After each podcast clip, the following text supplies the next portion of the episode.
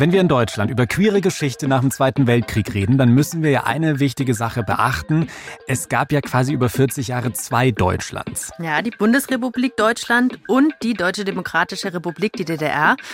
Und beide Länder waren sehr unterschiedlich, aber wir reden meistens nur über die Queers der BRD. Das Problem bei uns im Osten in der DDR war, dass das Thema Homo- und Bisexualität bis Mitte der 80er Jahre wesentlich tabuisiert war. Es wurde nicht drüber geredet. Wir fragen in dieser Folge queere Leute aus der ehemaligen DDR, wie es sich da so lebte und liebte. Willkommen im Club. Der queere Podcast von Puls. Mit Kathi Röb und Julian Wenzel. Das ist heute eine Folge, die mir persönlich sehr, sehr am Herzen liegt, weil quasi meine ganze Familie ist aus der ehemaligen DDR und ich weiß einiges über ihr Leben damals so in der Zeit, aber ich habe mich noch nie mit ihnen darüber unterhalten, wie es eigentlich queeren Menschen in der DDR ging. Das habe ich jetzt zum ersten Mal gemacht, als wir für diese Folge recherchiert haben, habe ich mit meiner Mama so ein bisschen hin und her geschrieben. Und deswegen freue ich mich sehr auf diese nächste halbe Stunde mit euch und dass ihr da auch mit dabei seid. Ja, erstmal Grüße gehen auch raus an deine Mama, die sich das sicher anhört. Ja. Und ich finde es super spannend, weil so die Geschichte der DDR viel zu oft untergeht und es noch super viele Klischees gibt, so zum Beispiel über den Osten oder so. Und ich habe in der Schule natürlich davon gehört, aber das war alles sehr abstrakt und ich hatte nicht wirklich Berührungspunkte. Also niemand von meiner Familie war aus der ehemaligen DDR oder so. Mhm. Und erst als ich dann mit 19 Jahren eine Arbeitskollegin kennengelernt habe im FSJ, die mir dann von ihren Eltern erzählt hat, die beide in Cottbus in der DDR gewohnt haben, ist mir so klar geworden durch diese ganzen persönlichen Geschichten, was da eigentlich abging und wie wichtig es ist, dass man sich damit auseinandersetzt. Das habe ich früher ehrlich gesagt nicht so geschnallt. Ja, das geht vielen Wessis so, sage ich jetzt ja. gleich mal so. Und darum sagen wir jetzt auch gleich am Anfang Hallo zu Arns Kiel aus Halle an der Saale, also born and raised, auch noch zu DDR-Zeiten als schwul geoutet und heute beim Begegnungs- und Beratungszentrum Lebensart e.V., dem Fachzentrum für geschlechtliche und sexuelle Identität. Hallo Arns. Hallo, ich grüße euch. Hallo. Schön, dass du da bist. Ich kann schon auch sagen, Queerness ist heute ja auch noch so dein Hauptthema Nummer eins. Also du lebst noch in der gleichen Stadt, in der du warst, als du gemerkt hast, yep, ich bin schwul. Und du kennst aber ja Halle an der Saale auch zu DDR-Zeiten. Genau. Vielleicht ein bisschen eine provokative Frage, aber wie queer ist Halle an der Saale denn heute so? Ja, also Halle ist ja eine Stadt mit circa 240.000 Einwohnern und da gibt es schon einiges an Organisationen, an Angeboten. Wir haben ein aktives Frauenzentrum, äh, was auch Angebote für lesbische Frauen äh, unterbreitet und, und, und. Also da sieht man mal, es ist halt am Ende nicht immer nur Berlin und Köln, wo queeres Leben stattfindet. Auch Halle an der Saale genau. hat da einiges zu bieten. Ja, können wir mal ein genau. Wochenende hinfahren. Ja. So. Hm. Wir reden auch gleich noch über so die letzten Jahrzehnte da und wie das bei dir war und werden dich mit Fragen löchern. Aber davor will ich uns alle ganz kurz nochmal auf den gleichen Stand bringen, welche Gesetze es in Bezug auf schwule und lesbische und bisexuelle Menschen in der DDR gab. Geschichtskarte, kommt wieder raus. Hier kommt sie wieder raus. Meine Augen glühen und leuchten. Hau raus. Und ihr erinnert euch vielleicht an unsere Folge zu Queer im Nationalsozialismus. Damals haben wir herausgefunden, dass sich die Nazis so eine strengere Version des sogenannten Schwulenparagraphen, also des Paragraphen 175 überlegt haben. Vor den Nazis da hieß es darin, dass beischlafähnliche Handlungen unter Strafe stehen. Also sowas wie ich erwische jemanden beim Sex, geht nicht, steht unter Strafe. Okay. Mit den Nazis ab 1935 gab es dann einen Zusatz, der hat dann gesagt sowas wie Händchen halten, Küsschen auf der Straße oder so, all das kann schon verfolgt werden. Schön, dass du dich in diese geschichtlichen Fakten so vernahst. Ich stelle mir die Frage, was hat das jetzt alles hier mit der DDR zu tun? Naja, der Paragraph bestand absurderweise in der BRD nach dem Zweiten Weltkrieg einfach so weiter wie die mhm. Nazis in dieser strengen Form. haben, in dieser strengen Form. In der DDR ist man aber zurückgegangen auf die Form vor dem Nationalsozialismus. Ah. Okay. Und 1968, da wurde dann auch der Paragraph 175 ersetzt durch den Paragraphen 151 und da wurde dann Homosexualität unter Erwachsenen aus dem Strafgesetzbuch gestrichen. Also auf dem Papier hatten schwule, lesbische und bisexuelle Menschen in der DDR mehr Rechte als in der BRD. Das klingt jetzt ja erstmal so wahnsinnig fortschrittlich. Also das haben manche vielleicht von euch auch so schon mal mitbekommen von diesen, ja, von dieser etwas lockereren gesetzlichen Regelungen da in der DDR und haben sich dann vielleicht so gedacht, ach da schau an, Curious ging es in der DDR ja offensichtlich besser. Jetzt ist aber die Frage, das will ich schon gerne fact-checken, Ans, kannst du das mal so für uns einordnen, ja. als das Ding 68 da abgeschafft wurde. Haben denn ja. diese gesetzlichen Änderungen wirklich was verändert für queere Leute in der DDR? Das hm, ist widersprüchlich. Ich kenne nun mehrere ältere ähm, äh, lesbische Frauen und schwule Männer, die jetzt über 70, äh, zum Teil die über 80 sind. Die habe ich sogar mal interviewt. Und da habe ich tatsächlich festgestellt, dass dieser Paragraph 175 oder der spätere Paragraph 151 nicht mehr dieses Damoklesschwert war, wo man sozusagen also Angst vor Verfolgung hatte, wie es vielleicht noch in der alten BRD war. Ähm, das Problem bei uns im Osten, in Ostdeutschland, in der DDR war, dass das Thema Homo- und Bisexualität bis Mitte der 80er Jahre wesentlich tabuisiert war. Es wurde nicht drüber geredet. Es gab zwar im Sexualratgeber eine Aussage, dass auch Homosexualität äh, eine Normvariante menschlicher Sexualität ist. Das aber klingt schon schrecklich, eine Normvariante. Ja, okay. Ja, und äh, es gab aber äh, in der Gesellschaft bis Mitte der 80er keine Aufklärung über, über Homo- und Bisexualität. Das Thema war tabu. Weder in Schule, noch in Familien, äh, noch im, im Alltag, in Zeitschriften, in Medien war das Thema äh, fast tabu. Und dann auch die Möglichkeit, sich überhaupt zu finden und rauszufinden, was heißt es jetzt, Homo zu sein oder so und wie man sich dann connectet als queere Person. Darüber reden wir nachher noch und auch, wie ihr für eure Rechte gekämpft habt. Jetzt aber mal kurz, weil das fand ich auch noch super spannend. Da bin ich jetzt absoluter Faktenfuchs gerade. Weil in diesem Paragraph 151, da steht eben, dass Erwachsene keinen gleichgeschlechtlichen Sex mit Jugendlichen haben sollen. Und mit Erwachsene sind ja jetzt auch Frauen gemeint. Und das ist wichtig, weil das erste Mal sozusagen auch lesbische oder bisexuelle Formen von Homosexualität genannt mhm. werden. Genau. Jetzt sprechen wir ja aber immer nur von der sexuellen Orientierung, gell? Genau. Wie ist es denn mit der Geschlechtsidentität in der DDR? Also wurden Transmenschen auch strafrechtlich verfolgt, Arndt? Nein, wurden nicht verfolgt. Äh, in der rechtlichen Bereich war die DDR etwas fortschrittlicher als die BRD, aber in der gesellschaftlichen Akzeptanz und der Tabuisierung, das war das große Problem und das Dilemma. Genauso ging es transgeschlechtlichen Menschen. Da gab es vier Jahre, also im Jahre 1976 gab es eine äh, Bestimmung äh, des Gesundheitsministeriums der DDR, die hieß damals noch dieser schreckliche Begriff zur Begutachtung und Behandlung von Transsexualisten, ein, ein Erlass. Und die konnten sich dann aber aber äh, nach Berlin wenden und dort wurde auch die, äh, die Diagnostik, Begutachtung, die geschlechtsangleichende Operation und die Vornamen Personenstandsänderung veranlasst. Also vier Jahre vor diesem alten transsexuellen Gesetz, was ja jetzt noch gilt, hat die DDR eine Regelung erlassen zur Behandlung und äh, Vornamens- und Personenstandsänderung äh, von transgeschlechtlichen Menschen. Das Problem war wieder, es wurde nicht veröffentlicht. Also es gab keine gesellschaftliche Information zu diesem Fakt. Also es wurde nie da so öffentlich in der Breite der Gesellschaft drüber Gar nicht. gesprochen. So eine bleierne Zeit, in der du dich ja auch, wenn ich das richtig mitbekommen habe, geoutet hast. Also 1980 war das, glaube ich. Wie alt warst ja. du damals? Das war so das innere Coming Out, ja. so hat mit 14, 15 so. Ne? Magst du uns da mal erzählen oder mitnehmen, wie das so damals bei dir abgelaufen ist? Woher, ja. Worüber hast du denn dann Informationen bekommen? Woher wusstest du überhaupt, dass es schwule Leute gibt? Also wir hatten ein Zeltlager. Die achte Klasse war bei uns ein Zeltlager, die Jungs alle in einem Zelt und die Hälfte hat so, das waren eigentlich nicht sexuell, aber es waren schon körperliche Kontakte. Wir haben eng beieinander gelegen, gekuschelt. Das, wir haben aber nicht darüber geredet und der Hälfte der Jungs äh, der achten Klassen hat das gut getan. Und da habe ich, ich gemerkt, oh man, das ist genau mein Ding. Und ich habe mir dann gesagt, äh, wenn du mit 15, mit 16 immer noch so eine Gefühle für Jungs und für Männer hast, dann bist du wohl oder übel schwul. Also schwul wollte ich eigentlich nicht sein, weil ich dachte, ich bin der Einzige und ich kannte auch niemand. Ja. Das ist ja genau so ein Ding, so dieser Einzige, so man fühlt sich komplett allein auf weiter Flur. Wie war denn das damals? Wie hast du denn dann andere schwule oder bisexuelle Männer kennengelernt? Also Dating-Apps waren ja noch nicht so das Ding. Nein, auch die Möglichkeit per Partnerschaftsannonce, Bekanntschaftsannonce gab es erst seit 1985. Also das hatte ich dann auch genutzt. Aber bis dahin äh, gab es keine Möglichkeiten. Obwohl es schon zu dieser Zeit Gaststätten und Orte gab, wo sich Männer trafen, die Männer begehrten. Aber äh, wenn du niemanden kennst, äh, wie willst du davon erfahren? Und äh, ich habe sublimiert. Ich habe mich also in andere Dinge gestürzt, in den Sport gestürzt, in die Schule gestürzt, habe ein äh, Abi mit 1,3 gebaut und so weiter und ähm, habe dann aber irgendwann gemerkt, es geht nicht mehr. Also die Sehnsucht ist dann irgendwann durchgegangen. Mhm. Jetzt hast du da schon von so ein paar Orten gesprochen. Was waren es denn? Waren es dann normale Gaststätten? Waren das so, so Clubs? Lief da Musik? An der Tür war jetzt wahrscheinlich keine Regenbogenflagge, aber war das irgendwie erkenntlich, dass da jetzt eher so die Queers unterwegs sind? Es wurde toleriert, zum Beispiel, dass es bestimmte Gaststätten gab, wo man wusste, da treffen sich zum Beispiel Männer, die Männer begehren.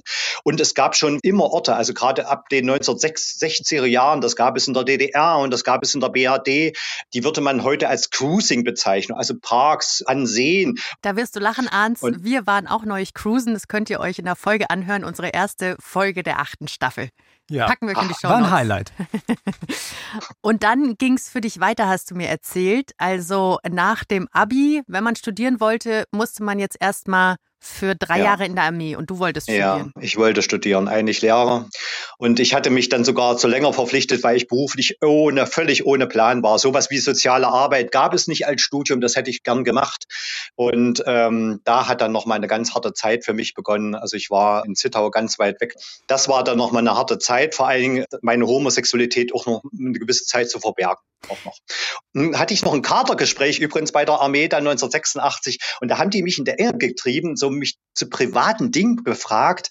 Und da habe ich gesagt, jetzt reicht. Jetzt, äh, da habe ich dann auf den Tisch gehauen und gesagt, ich, ich, bin, ich bin schwul oder homosexuell, habe ich gesagt. Und ähm, da war das Gespräch dann sehr abrupt beendet. Und da hatte ich ja gedacht, ich wäre von der Armee entlassen worden. Aber im Gegensatz zur alten BRD war das 1986 kein Grund mehr, dass homosexuelle Männer entlassen wurden. Nein, ich musste bis zum Ende noch durch. Also jetzt haben wir schon mitbekommen, so in der Armee warst du und das war ein hartes Kapitel. Wir haben auch uns schon mit Leuten unterhalten in der Bundeswehr, die uns auch schon erzählt haben, dass Queerness da manchmal ein ziemliches Tabuthema ist oder dass sie nicht wirklich drüber reden konnten. Aber dann sagst du genauso wie damals ja auch in der BRD, wo jetzt Queerness auch noch nicht etabliert war, konnte man sich also an so Orten treffen wie in Parks oder es gab so abgesprochene Restaurants. Ne? Genau, und da war zum Beispiel in Halle, der Havanna Club war so, so eine Gaststätte mitten im Zentrum äh, Halles gelegen. Wo ich das erfahren habe, bin ich dann noch häufiger hin und da wusste man an der Bar und in dem Barbereich, an den, an den Tischen, dass sich da Männer treffen, die auch Männer begehren und das Gin Tonic für 5,60 Mark und das konnte man sich dann noch halbwegs leisten. Genau. Wie ja. lief denn das äußere Coming Out? Also wie hat dein um Umfeld darauf reagiert, als du denen das erste Mal gesagt hast, Leute, ich bin schwul?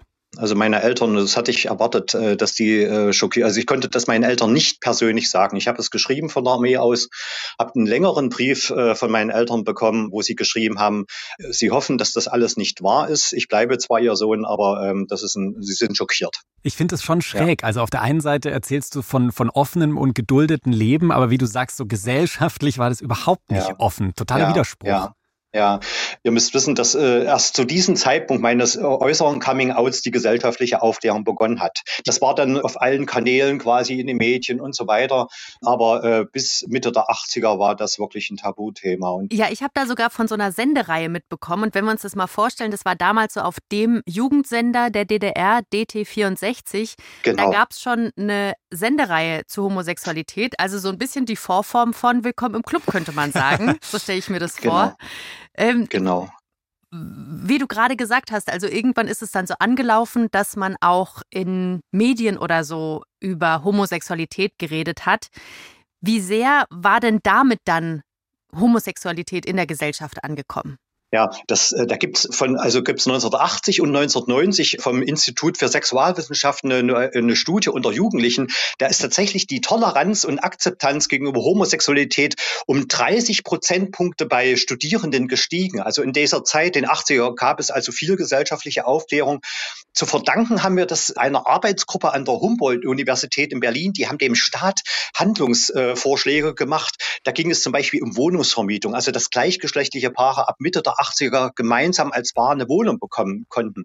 Genauso was diese Partnerschaftsannoncen, Bekanntschaftsannoncen in den äh, Zeitungen betrifft, ähm, die ich ja auch rege genutzt habe. Und auch eben die Möglichkeiten, dass es äh, mediale Aufklärung, selbst die Freie Deutsche Jugend, das kann man sich gar nicht vorstellen, Freie FDJ war die Jugendorganisation, da gab es die Verpflichtung ab 1988 regelmäßig in den Jugendclubs der DDR Veranstaltungen zum Thema Homo-Bisexualität zu machen. Also ich Krass. weiß bis heute noch nicht, wie das umgesetzt worden ist, weil es eigentlich kaum Material kaum Filme und so weiter gab.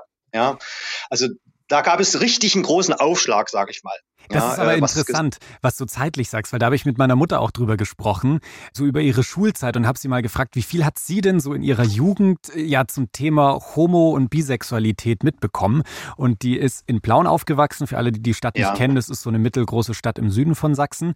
Und die hat mir gesagt, so das, was du vorher geschildert hast, das Thema hat einfach nicht stattgefunden. Also sie kannte selber keine einzige offen geoutete Person, die jetzt irgendwie schwul, lesbisch, bisexuell war. Es war überhaupt kein Thema im Schulunterricht, hat sie mir erzählt. Es gibt nur eine Gemeinsamkeit, die da für Ost- und Westdeutschland galt, die sie mir erzählt hat. Und zwar auch bei ihr in der Schule war das Wort schwul als Schimpfwort sehr beliebt was jetzt du mit Julians Mutter gemeint habt. Ihr habt beide nicht in Berlin gewohnt, sondern Julians Mom in Plauen und du in Halle. Und warum ich das festhalte, ist, weil Julian und ich ganz, ganz oft feststellen, wenn wir diesen Podcast machen, dann reden wir ganz oft von Berlin und sagen, ach ja, da ist schon so viel passiert in Berlin ja. und Queerness ist da schon voll angekommen. Wie war das denn zu Zeiten der DDR in Ostberlin? War da ja. auch schon viel mehr möglich als zum Beispiel in Halle? Ja, da war äh, also so eine Initialzündung auch in Ostberlin, aber auch in der DDR eigentlich, was so angekommen war. Wir konnten ja nur in den äh, in meisten Gebieten der DDR das Westfernsehen empfangen. Also ARD und ZDF konnte empfangen werden. Und da war am 15. Januar 1973 lief in der ARD ähm, der Film von Rosa von Braunheim nicht der Homosexuelle pervers, sondern die Situation, in der er lebt. Mhm. Und das wurde von Leuten auch geguckt, auch in der DDR. Also ich habe es selbst nicht gesehen, da war ich noch zu jung. Und wir durften also in den 70ern noch gar kein Westfernsehen bei mir zu Hause gucken. Erst ab 83, mhm. wo ich meine Eltern zufällig entdeckt habe beim Gong der Tagesschau, wo ich sie erwischt habe. Und ja, aber das war dann zehn Jahre später. Und äh, da hat sich nach diesem Film, auch in Ostberlin, haben sich schwule Männer zusammengefunden privat und haben gesagt, also wir müssen auch in der DDR für äh, gesellschaftliche Aufklärung Anerkennung uns einsetzen, uns engagieren. Und die haben in Ostberlin 1973 eine homosexuelle Interessengemeinschaft äh, in Ostberlin gegründet. Das klingt jetzt, als sei da wahnsinnig viel entstanden und so ganz viel Energie, nee. auch gerade in Ostberlin. Bist du dann da mal hingefahren und hast dir da so ein bisschen die homosexuelle Luft Später, geholt. später, dann Ende der 80er, wo ich dann äh, wusste, dass es in Ostberlin die Disco, also heute würde man queere Disco sagen, die queere Disco in der DDR, das war die Busche, in der Buschallee in Ostberlin. Da bin ich dann mehrmals auch hingefahren und äh, 1988, ich war da in der Disco, äh, habe ich von hinten einen Klaps auf den Rücken bekommen und da war es jemand von meiner Armeeeinheit, wo ich es nicht wusste. Ja. Witzig. Sowas so sieht man sich wieder. Halt vor. So sieht man sich wieder, genau. Spannend, dass du die Buschallee ansprichst. Ich habe nämlich eine Person kennengelernt, die tatsächlich diese Buschallee mitorganisiert hat. Das ist Christiane. Und äh, Christiane habe ich kennengelernt über den Film Uferfrauen. Eine absolute Empfehlung. Guckt euch diesen Film an. Da geht es um lesbische Frauen in der DDR. Und was ich so spannend fand, war, dass Christiane in Ostberlin zu Zeiten der DDR super viel für Queers aufgebaut hat. Ähm, ich habe mit Christiane telefoniert, entschuldigt ein bisschen die Tonquali. Wir haben nämlich das Interview am Telefon geführt. Und Christiane hat angefangen, als sie das Ganze gemacht hat, erstmal nicht für sich, sondern für ihren Bruder. Da hat sie so einen Sonntagskaffee gemacht, also so eine Art Kaffeekränzchen. Sie hat nämlich mitbekommen, dass ihr Bruder schwul ist und er kannte jetzt keine anderen schwulen Personen und war so ein bisschen einsam, meinte sie. Und Christiane hat sich für ihren Bruder ziemlich in Gefahr gebracht und hat sich überlegt, wie kann ich meinen Bruder am besten verkuppeln. Also ich habe kleine Zettels gebastelt, wo meine Adresse drauf stand und dass es Sonntag Westcafé gibt und ich lade dich ein einfach mal so. Und Schönhauser Leder gab es die Klappe für Männer und da habe ich mich hingestellt und habe diese Zettel verteilt. Und wusste ja nicht, ob der schwul ist und oder der auch schwul oder nicht schwul ist. Ich habe die einfach verteilt, ja. Ja, und dann war dieser Sonntag da und da kamen auch viele und hatten sich auch gefreut, dass es den Westkaffee gab. Ich heute noch nicht, kamen die wegen dem Westkaffee oder? Vielleicht sind sie wegen deinem Westkaffee schwul geworden, wer weiß. Das finde ich so eine, so eine richtig coole Idee, dass du für deinen Bruder losgehst zu einer Klappe und sagst, hey, irgendwie hätte ich Bock, dass der Leute kennenlernt und deswegen, ja, hast du das alles in die Hand genommen. Darauf gab es Gefängnis, das war der Paragraph 217, also kurz Zusammenrottung und da steht zum Beispiel in Absatz Absatz 2, wer eine Zusammenrottung organisiert oder anführt, der kann mit Strafe rechnen. Aber da, jetzt habe ich gar nicht gedacht. Ja, da hat man nicht so gedacht. Also dass die DDR nur was Negatives ist. Sondern du hattest so ein, so ein Grundvertrauen und hast das alles ja. gemacht. Und wenn ich heute an so queere Treffen denke oder so, dann ist es oft ganz, ganz bunt und ganz laut. Und du hattest auch so eine Art Club in der Buschallee. Und ich habe mir das mal angeguckt auf der Karte. Also, wenn ihr Berlin kennt, da ist Weißensee oben rechts, so nordöstlich. Und da in der Nähe ist die Buschallee. Was war das für ein Ort? Also, rauschende Feste, wirklich. Also, toll. Das hat sich dann so gut rumgesprochen. Und äh, die Stadtsicherheit, äh, die hat uns natürlich auch belästigt. Klar, irgendwann kommt es ja raus. Und die waren aber wiederum zufrieden dass das außerhalb war und nicht in der City. Mhm. Dass die Staatssicherheit sich denkt, gut, wir wissen dann wenigstens, die sind alle an einem Ort. Also die machen mhm. nicht woanders irgendwo Stress, sondern mhm. da haben wir sie unter Kontrolle. Ne? Aber trotzdem hat dich die Staatssicherheit mal gecatcht sozusagen. Ja, mehrfach. mehrfach. Mehrfach. Und im Film erzählst du auch von so einer Todesfahrt, ne? Naja, sie haben mich ja öfters mal abgeholt und wollten mich ausfragen. Und dann war immer ein guter Polizist sozusagen und ein böser.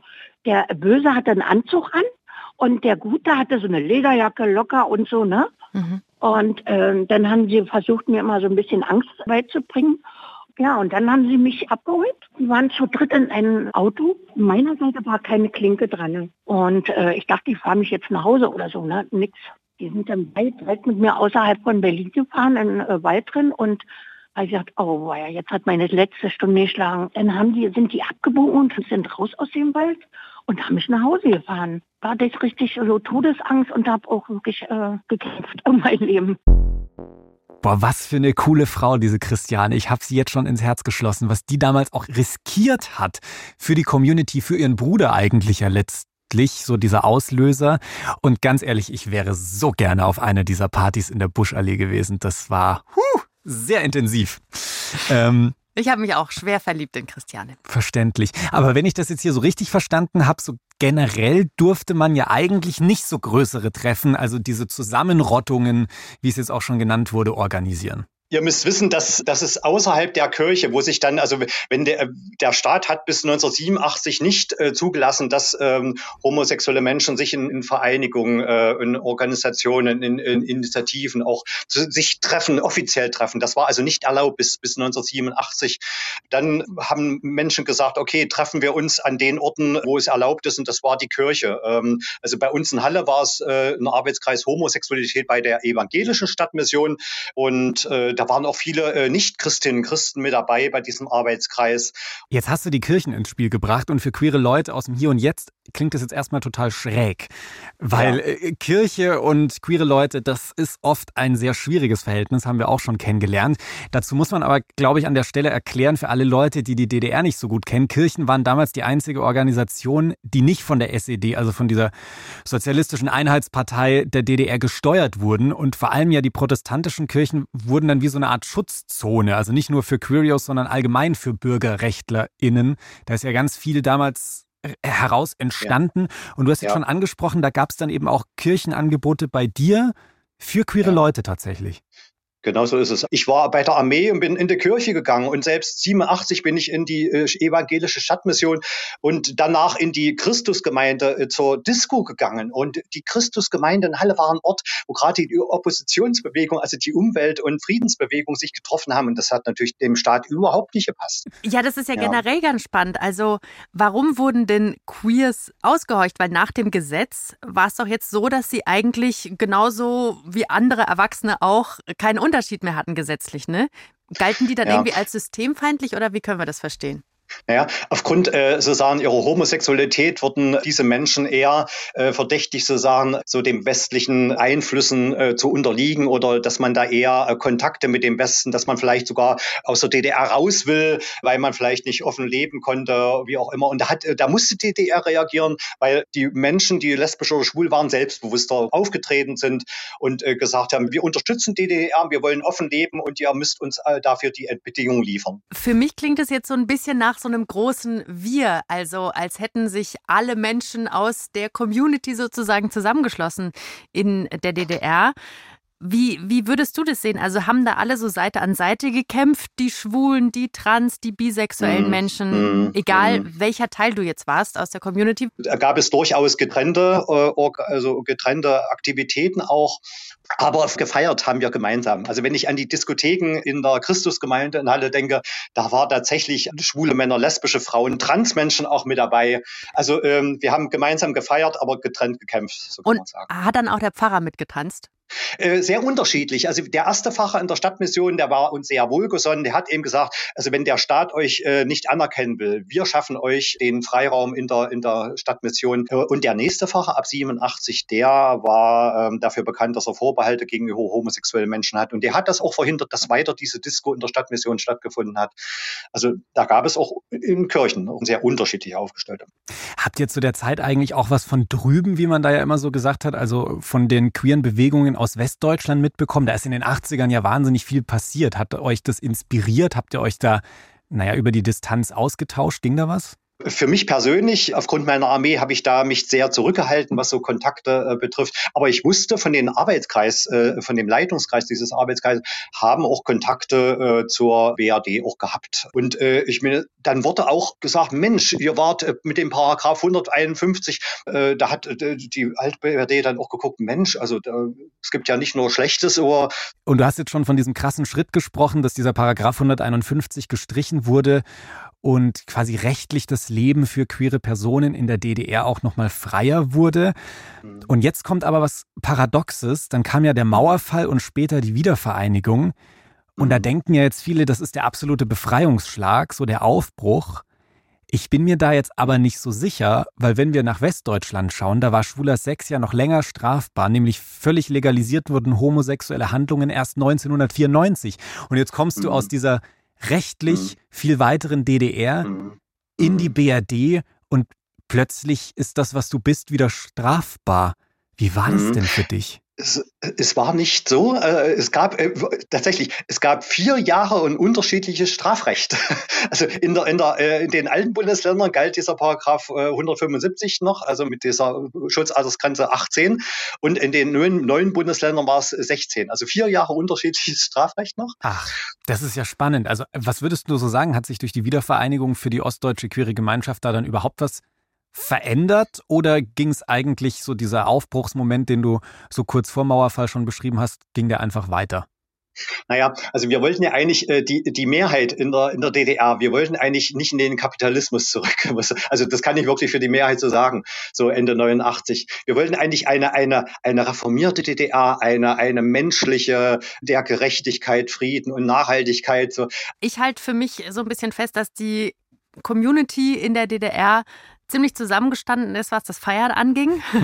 ja, ähm, und ja. ihr da wahnsinnig viel bewegt habt und so die Unterschiede dann in diesen Momenten vielleicht auch zwischen den einzelnen Buchstaben oder so dieser Community jetzt nicht so ja. groß war oder dass ihr die mhm. nicht so mhm. rausgekehrt habt, weil ihr eben ja so gegen etwas anderes kämpfen musstet, beziehungsweise für eure Rechte zusammen eingestanden seid in diesem Rahmen, der euch möglich war im System und dieses System, das sich dann zum Ende hin also wirklich ziemlich geöffnet hat, ne? Ja, ja genau so war es. Ich finde es so spannend, diese Unterschiede zu hören. Auf der einen Seite, also wo es vielleicht auch rechtliche Unterschiede gab, aber dann auch wieder die Gemeinsamkeiten, wo Ost und West so dieses gleiche Aufbruchsmoment in den 80ern hatten, wo diese Bewegungen einfach entstanden sind, die, die queeren Bewegungen und da ja für öffentliche und gesellschaftliche Akzeptanz gesorgt haben, dass es letztlich, egal auf welcher Seite der Mauer dann so hochgekommen ist und auch dank Leuten wie dir, Arns. Vielen Dank, mhm, dass wir ja, dich dazu ausquetschen ja. konnten hier an der Stelle. Bitteschön. Was ist denn jetzt so die Moral aus der Geschichte, jetzt zurückblickend auch gesehen? Dass wir äh, noch längst nicht an einem äh, Punkt erreicht sind, wo jeder Mensch ohne Angst verschieden sein äh, kann. Also das wollten wir eigentlich. Das war 1990 auch schon unser Ziel, 89, 90 und das ist bis heute nicht eingelöst. Toleranz und Akzeptanz sind kein Selbstläufer, müssen also immer wieder neu errungen werden. Ja, und deshalb braucht es auch heute queere Organisationen, die gegen diese Tendenzen auch angehen und mit ganz vielen anderen ähm, verbündeten Menschen auch gemeinsam Medien, die Medien wie ihr zum Beispiel sind ganz wichtig. Und du auch, weil du auch vorne mit dabei bist, zu beraten und über queeres Leben ja. aufzuklären und sichtbar zu machen. Danke vielmals dafür, Hans. Bitteschön. Ja, und nächste Woche freuen wir uns auf eine ganz andere Folge. Die nicht in die Geschichte schaut, sondern fast eher in unsere, naja, Zukunft, die uns bevorsteht. Nämlich Tod und Trauer werden nächste Woche unser Thema sein und wie die die queere Community beschäftigen und warum wir uns damit auch schon zu Lebzeiten beschäftigen sollten. Wir freuen uns auf euch nächste Woche und sind sonst natürlich auch auf Instagram für euch da. At Willkommen im Club heißen wir da. Macht's gut. Macht's gut. Tschüss.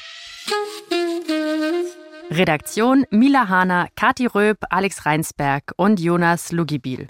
Produktion Hanna Meyer. Sounddesign Benedikt Wiesmeier und Enno Rangnick. Grafik Christopher Roos von Rosen, Max Fesel und Fabian Stoffers. Puls.